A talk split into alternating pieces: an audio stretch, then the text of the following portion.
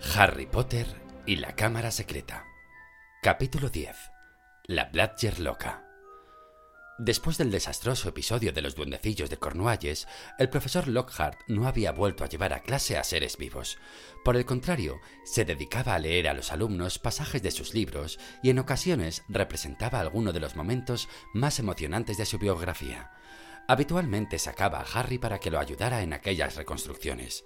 Hasta el momento, Harry había tenido que representar los papeles de un ingenuo poblerino transilvano al que Lockhart había curado de una maldición que le hacía tartamudear, un yeti con resfriado y un vampiro que, cuando Lockhart acabó con él, no pudo volver a comer otra cosa que lechuga. En la siguiente clase de defensa contra las artes oscuras, sacó de nuevo a Harry, esta vez para representar a un hombre lobo. Si no hubiera tenido una razón muy importante para no enfadar a Lockhart, se habría negado. ¡Aulla fuerte, Harry! Eso es. Y en aquel momento, creedme, yo salté así, tirándolo contra el suelo, así, con una mano, y logré inmovilizarle. Con la otra, le puse la varita en la garganta y reuniendo las fuerzas que me quedaban, llevé a cabo el dificilísimo hechizo Homorpus. Él emitió un gemido lastimero. Venga, Harry, más fuerte. Bien. Y la piel desapareció. Los colmillos se encogieron y se convirtió en hombre. Sencillo y efectivo. Otro pueblo que me recordará siempre como el héroe que les libró de la terrorífica amenaza mensual de los hombres lobo. Sonó el timbre y Lockhart se puso en pie. Deberes. Componer un poema sobre mi victoria contra el hombre lobo Waga Waga.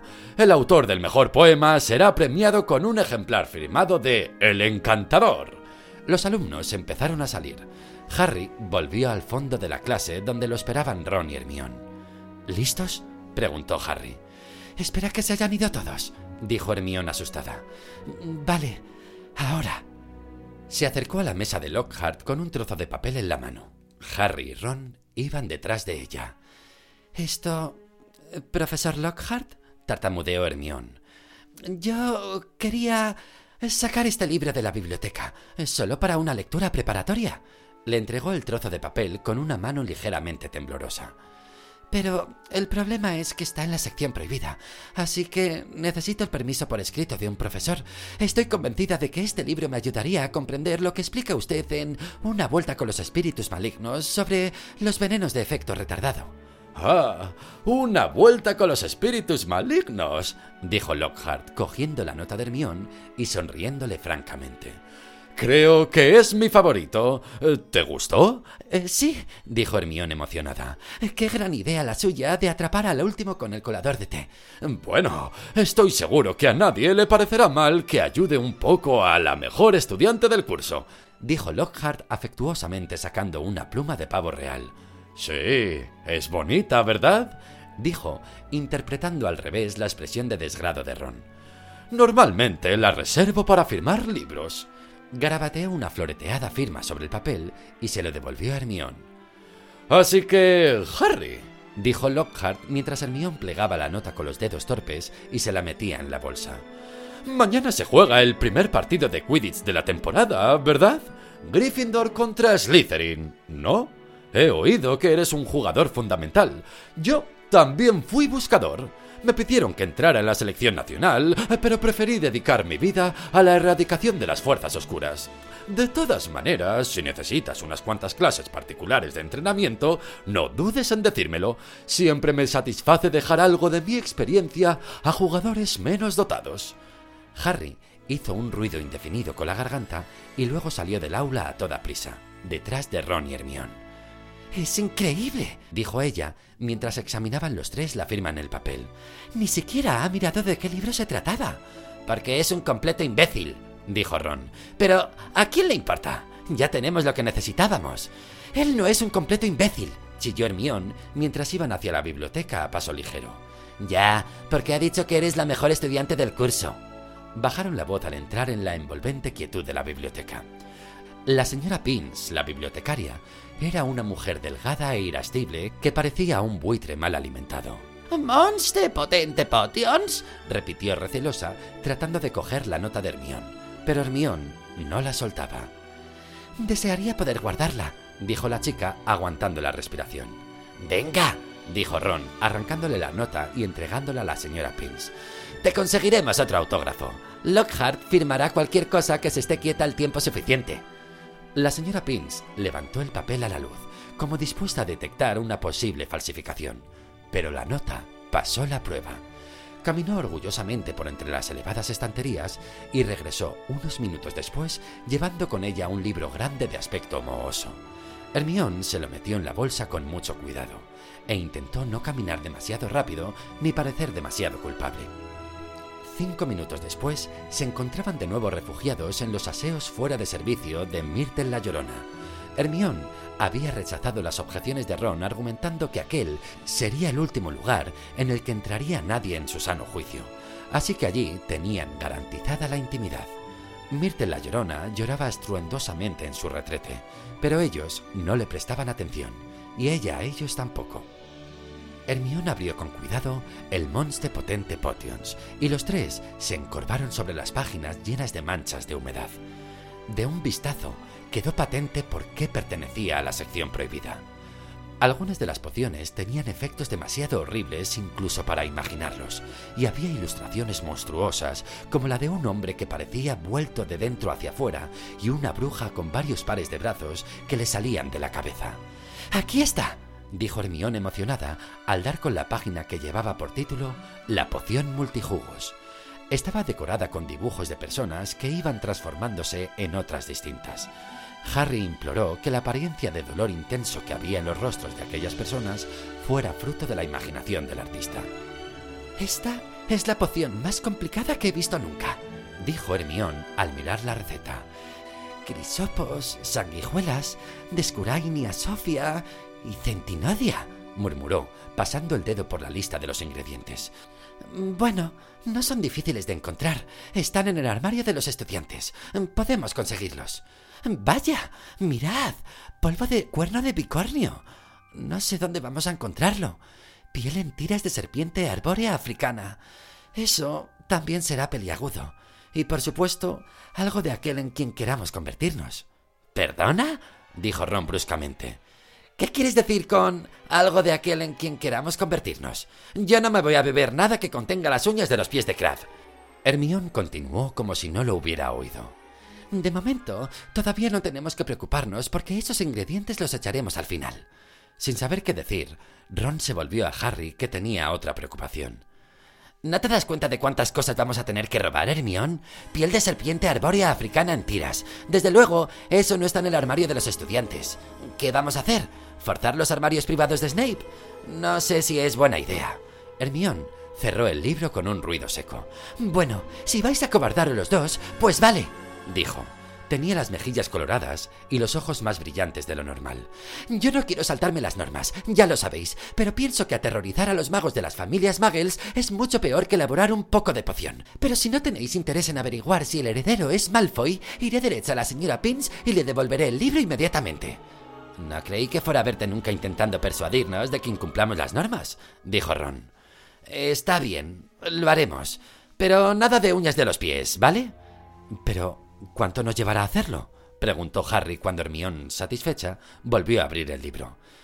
Bueno, como hay que coger la descurainia Sofía con la luna llena y los crisopos han de cocerse durante veintiún días, yo diría que podríamos tenerla preparada en un mes, si podemos conseguir todos los ingredientes. ¿Un mes? dijo Ron. En ese tiempo Malfoy puede atacar a la mitad de los hijos de Muggles. Hermión volvió a entornar los ojos amenazadoramente, y él añadió sin vacilar. Pero es el mejor plan que tenemos. Así que adelante a toda máquina. Sin embargo, mientras Hermión comprobaba que no había nadie a la vista para poder salir del aseo, Ron susurró a Harry. Sería mucho más sencillo que mañana tiraras a Malfoy de la escoba. Harry se despertó pronto el sábado por la mañana y se quedó un rato en la cama pensando en el partido de Quidditch. Se ponía nervioso, sobre todo al imaginar lo que diría Wood si Gryffindor perdía pero también al pensar que tendrían que enfrentarse a un equipo que iría montado en las escobas de carreras más veloces que había en el mercado. Nunca había tenido tantas ganas de vencer a Slytherin. Después de estar tumbado media hora con las tripas revueltas, se levantó, se vistió y bajó temprano a desayunar. Allí encontró al resto del equipo de Gryffindor apiñado en torno a la gran mesa vacía. Todos estaban nerviosos y apenas hablaban. Cuando faltaba poco para las 11, el colegio en pleno empezó a dirigirse hacia el estadio de Quidditch. Hacía un día bochornoso que amenazaba tormenta. Cuando Harry iba hacia los vestuarios, Ron y Hermione se acercaron corriendo a desearle buena suerte. Los jugadores se vistieron sus túnicas rojas de Gryffindor y luego se sentaron a recibir la habitual inyección de ánimo que Wood les daba antes de cada partido. Los de Slytherin tienen mejores escobas que nosotros, comenzó. Eso no se puede negar. Pero nosotros tenemos mejores jugadores sobre las escobas. Hemos entrenado más que ellos y hemos volado bajo todas las circunstancias climatológicas. Y tanto, murmuró George Weasley. No me he secado del todo desde agosto. Y vamos a hacer que se arrepientan del día en que dejaron que ese pequeño canalla Malfoy les comprara un puesto en el equipo. Con la respiración agitada por la emoción, Wood se volvió a Harry.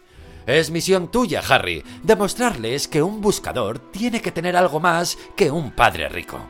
Tienes que coger las nits antes que Malfoy o perecer en el intento, porque hoy tenemos que ganar. Así que no te sientas presionado, Harry, le dijo Fred guiñándole un ojo.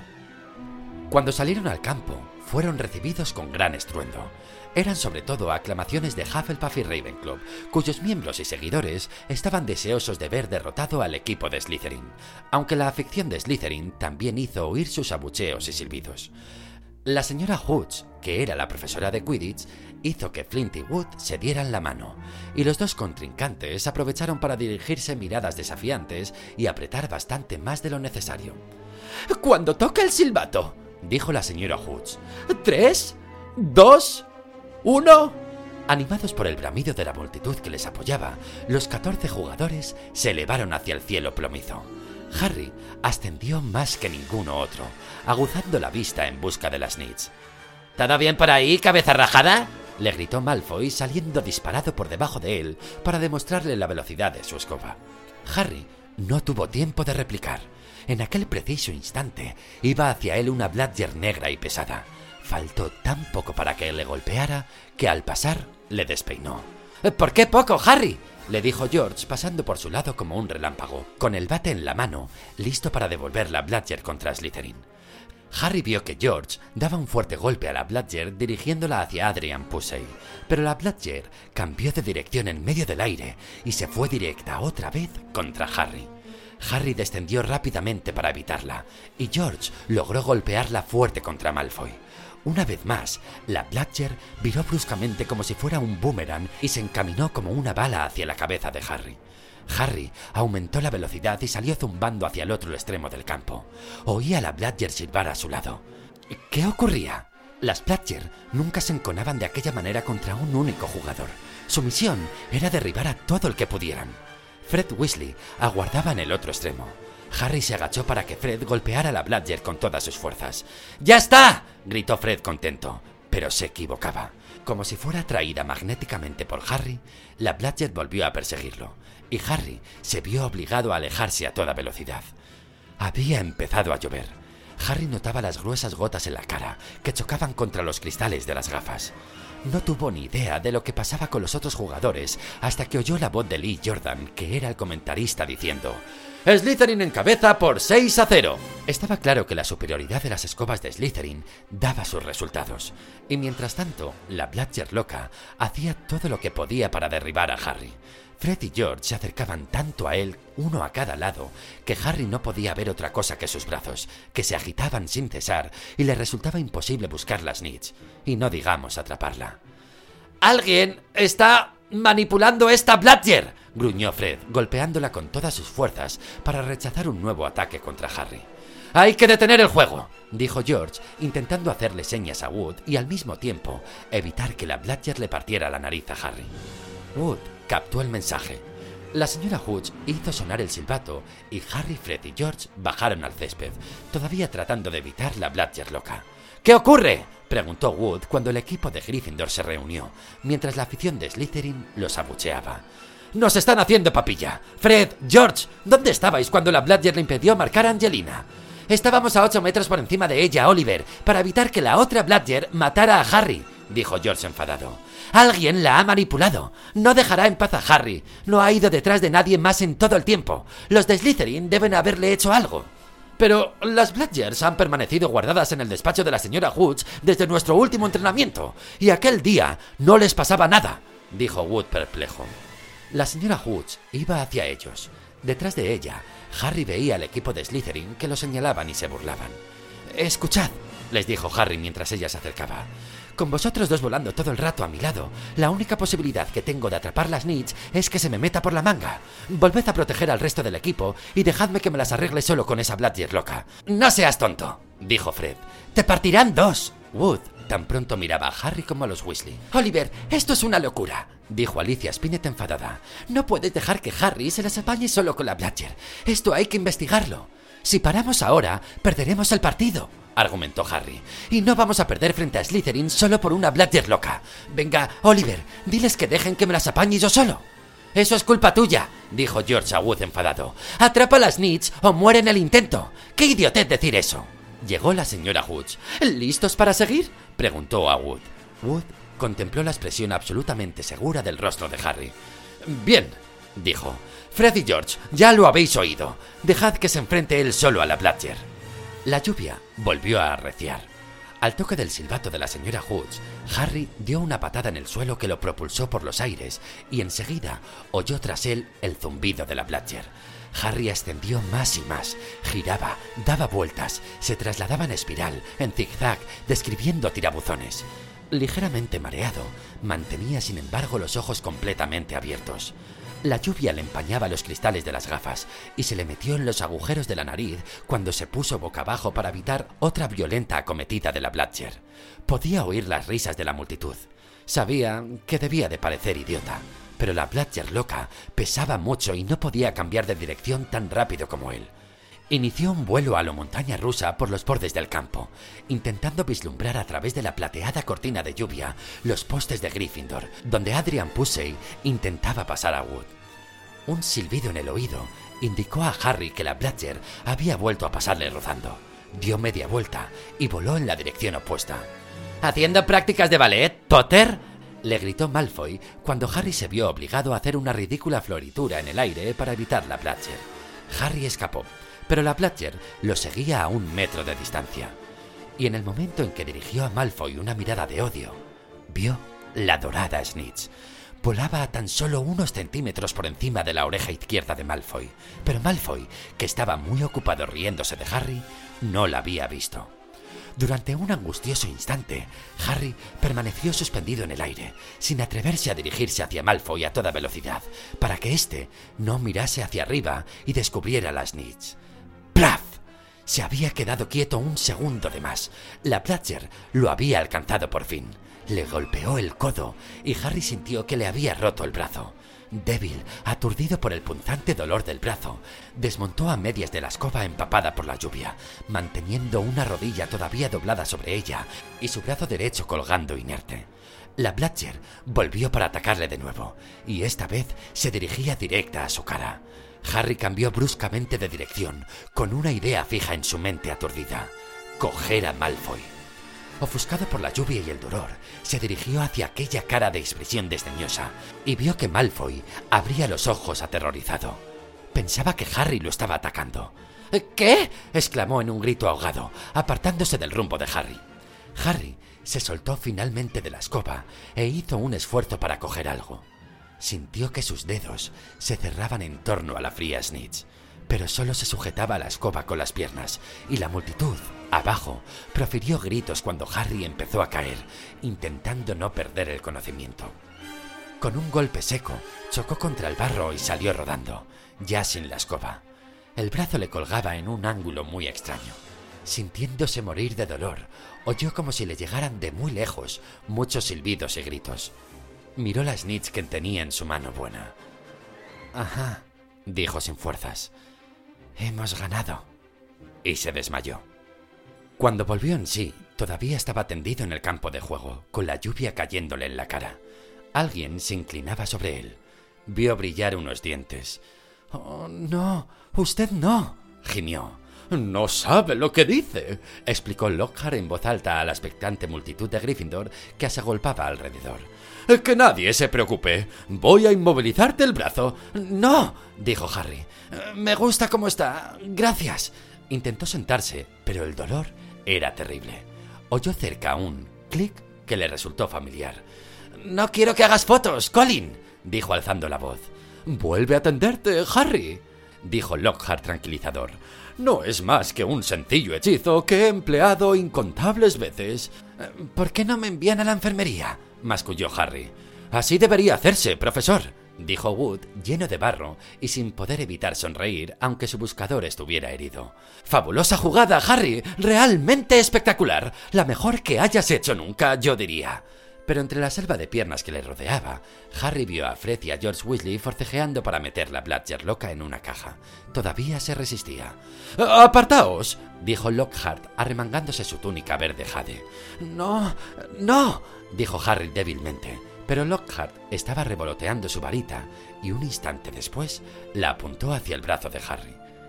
Harry notó una sensación extraña y desagradable que se le extendía desde el hombro hasta la yema de los dedos. Sentía como si el brazo se le desinflara, pero no se atrevía a mirar qué sucedía. Había cerrado los ojos y vuelto la cara hacia el otro lado, pero vio confirmarse sus más oscuros temores cuando la gente que había alrededor ahogó un grito y Colin Creevy empezó a sacar fotos como loco. El brazo ya no le dolía, pero tampoco le daba la sensación de que fuera un brazo. ¡Ah! dijo Lockhart. Eh, sí, eh, bueno, algunas veces ocurre esto, pero el caso es que los huesos ya no están rotos, eso es lo importante.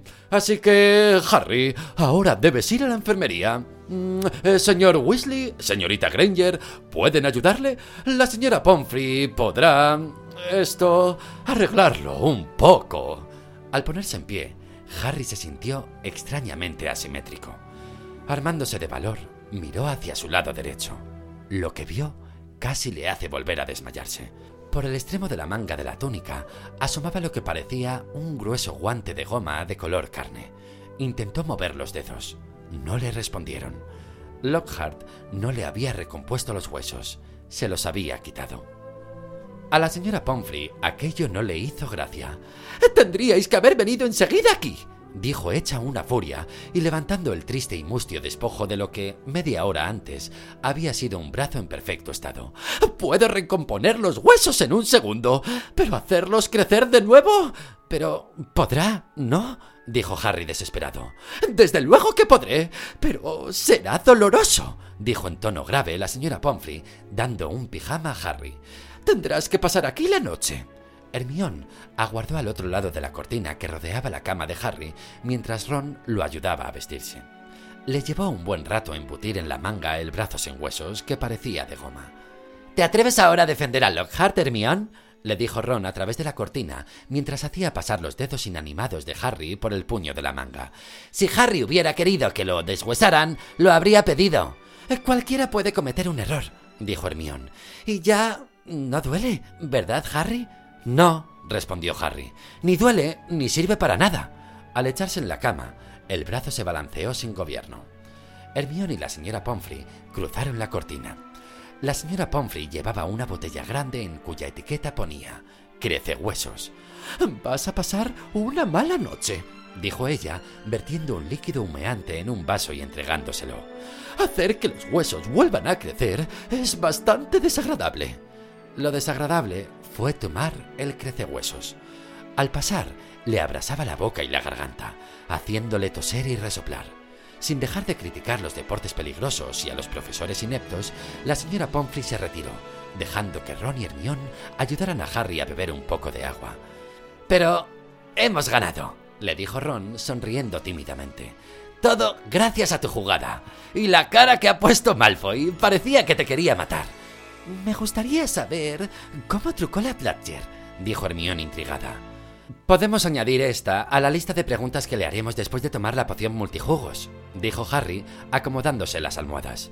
Espero que sepa mejor que esta bazofia. ¿Con cosas de gente de Slytherin dentro? ¿Estás de broma? observó Ron. En aquel momento se abrió de golpe la puerta de la enfermería. Sucios y empapados, entraron para ver a Harry y los demás jugadores del equipo de Gryffindor. ¡Un vuelo increíble, Harry! le dijo George. Acabo de ver a Marcus Flynn gritando a Malfoy algo parecido a que tenía las snitch encima de la cabeza y no se daba cuenta. Malfoy no parecía muy contento. Habían llevado pasteles dulces y botellas de zumo de calabaza. Se situaron alrededor de la cama de Harry y ya estaban preparando lo que prometía ser una fiesta estupenda cuando se acercó la señora Pomfrey gritando: ¡Este chico necesita descansar! ¡Tiene que recomponer 33 huesos! ¡Fuera! ¡Fuera! Y dejaron solo a Harry sin nadie que lo distrajera de los horribles dolores de su brazo inerte. Horas después, Harry despertó sobresaltado en una total oscuridad, dando un breve grito de dolor. Sentía como si tuviera el brazo lleno de grandes astillas. Por un instante pensó que era aquello lo que le había despertado. Pero luego se dio cuenta con horror de que alguien en la oscuridad le estaba poniendo una esponja en la frente. ¡Fuera! gritó, y luego, al reconocer al intruso, exclamó ¡Dobby! Los ojos del tamaño de pelotas de tenis del elfo doméstico miraban desorbitados a Harry a través de la oscuridad. Una sola lágrima le bajaba por la nariz larga y afilada. Harry Potter ha vuelto al colegio, susurró triste. Dobby avisó y avisó a Harry Potter. señor, ¿por qué no hizo caso a Dobby? ¿Por qué no volvió a casa Harry Potter cuando perdió el tren? Harry se incorporó con gran esfuerzo y tiró al suelo la esponja de Dobby. ¿Qué hace aquí? dijo. ¿Y cómo sabe que perdí el tren? A Dobby le tembló un labio y a Harry lo acometió una repentina sospecha. Fue usted, dijo despacio. Usted impidió que la barrera nos dejara pasar. Sí, señor. Claro, dijo Dobby, moviendo vigorosamente la cabeza de arriba abajo y agitando las orejas. Dobby se ocultó y vigiló a Harry y selló la verja. Y Dobby tuvo que quemarse después las manos con la plancha. Enseñó a Harry diez largos dedos vendados. Pero a Dobby no le importó, señor, porque pensaba que Harry Potter estaba a salvo. Pero no se le ocurrió que Harry Potter pudiera llegar al colegio por otro medio.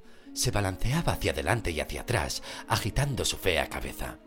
Dobby se llevó semejante disgusto cuando se enteró de que Harry Potter estaba en Hogwarts, que se le quemó la cena de su señor. Dobby nunca había recibido tales azotes, señor. Harry se desplomó de nuevo sobre las almohadas. Casi consigue que nos expulsen a Ron y a mí, dijo Harry con dureza. Lo mejor es que se vaya antes de que mis huesos vuelvan a crecer, Dobby, o podría estrangularle. Dobby sonrió levemente. Dobby está acostumbrado a las amenazas, señor. Dobby las recibe en casa cinco veces al día. Se sonó la nariz con una esquina del sucio almohadón que llevaba puesto. Su aspecto era tan patético que Harry sintió que se le pasaba el enojo, aunque no quería. ¿Por qué lleva puesto eso, Dobby? le preguntó con curiosidad. ¿Esto, señor? preguntó Dobby, pellizcándose el almohadón. Es un símbolo de la esclavitud del elfo doméstico, señor. A Dobby solo podrían liberarlo si sus dueños un día le dan alguna prenda. La familia tiene mucho cuidado de no pasarle a Dobby ni siquiera un calcetín, porque entonces podría dejar la casa para siempre. Dobby se secó los ojos saltones y dijo de repente: Harry Potter debe volver a casa. Dobby creía que su Bladger bastaría para hacerle. ¿Su Bladger? dijo Harry volviendo a enfurecerse. ¿Qué quiere decir con su Bladger? ¿Usted es el culpable de que esa bola intentara matarme? No, matarle no, señor, nunca, dijo Dobby asustado. Dobby quiere salvarle la vida a Harry Potter. Mejor ser enviado de vuelta a casa gravemente herido que permanecer aquí, señor. Dobby solo quería ocasionar a Harry Potter el daño suficiente para que lo enviaran a casa. Ah, eso es todo dijo Harry irritado. Me imagino que no querrá decirme por qué querría enviarme de vuelta a casa hecho pedazos. Ah, si Harry Potter supiera, gimió Dobby mientras le caían más lágrimas en el viejo almohadón. Si supiera lo que significa para nosotros, los parias, los esclavizados, la escoria del mundo mágico. Dobby recuerda cómo era todo cuando el que no debe ser nombrado estaba en la cima del poder, señor. A nosotros, los elfos domésticos, se nos trataba como alimañas, señor. Desde luego, así es como aún tratan a Dobby, señor, admitió, secándose el rostro en el almohadón. Pero, señor, en lo principal, la vida ha mejorado para los de mi especie desde que usted derrotó al que no debe ser nombrado. Harry Potter sobrevivió y cayó el poder del Señor Tenebroso, surgiendo un nuevo amanecer, señor. Y Harry Potter brilló como un faro de esperanza para los que creíamos que nunca terminarían los días oscuros, señor. Y ahora, en Hogwarts, van a ocurrir cosas terribles. Tal vez estén ocurriendo ya. Y Dobby no puede consentir que Harry Potter permanezca aquí ahora que la historia va a repetirse, ahora que la Cámara de los Secretos ha vuelto a abrirse. Dobby se quedó inmóvil, aterrorizado, y luego cogió la jarra de agua de la mesilla de Harry y se dio con ella en la cabeza, cayendo al suelo. Un segundo después, reapareció trepando por la cama, bizqueando y murmurando. Dobby malo, Dobby muy malo. Así que es cierto que hay una cámara de los secretos, murmuró Harry. ¿Y dice que se había abierto en anteriores ocasiones? Hable, Dobby. Sujetó la huesuda muñeca del elfo a tiempo de impedir que volviera a coger la jarra de agua. Además, yo no soy de familia Magel. ¿Por qué va a suponer la cámara un peligro para mí? Ah, señor, no me haga más preguntas. No pregunte más al pobre Dobby. Tartamudeó el elfo. Los ojos le brillaban en la oscuridad. Se están planeando acontecimientos terribles en este lugar. Pero Harry Potter no debe encontrarse aquí cuando se lleven a cabo. Váyase a casa, Harry Potter, váyase, porque no debe verse involucrado. Es demasiado peligroso. ¿Quién es Dobby? le preguntó Harry, manteniéndolo firmemente sujeto por la muñeca para impedirle que volviera a golpearse con la jarra de agua. ¿Quién la ha abierto? ¿Quién la abrió la última vez? Dobby no puede hablar, señor. No puede. Dobby no puede hablar. chilló el elfo. Váyase a casa, Harry Potter. Váyase a casa. No me voy a ir a ningún lado dijo Harry con dureza. Mi mejor amiga es de familia Magel y su vida está en peligro si es verdad que la cámara ha sido abierta. Harry Potter arriesga su propia vida por sus amigos, gimió Dobby en una especie de éxtasis de tristeza. Es tan noble, tan valiente. Pero tiene que salvarse, tiene que hacerlo. Harry Potter no puede. Dobby se quedó inmóvil de repente y temblaron sus orejas de murciélago. Harry también lo oyó. Eran pasos que se acercaban por el corredor. Dobby tiene que irse, musitó el elfo aterrorizado. Se oyó un fuerte ruido y el puño de Harry se cerró en el aire. Se echó de nuevo en la cama, con los ojos fijos en la puerta de la enfermería, mientras los pasos se acercaban. Dumbledore entró en el dormitorio, vestido con un camisón largo de lana y un gorro de dormir. Acarreaba un extremo de lo que parecía una estatua.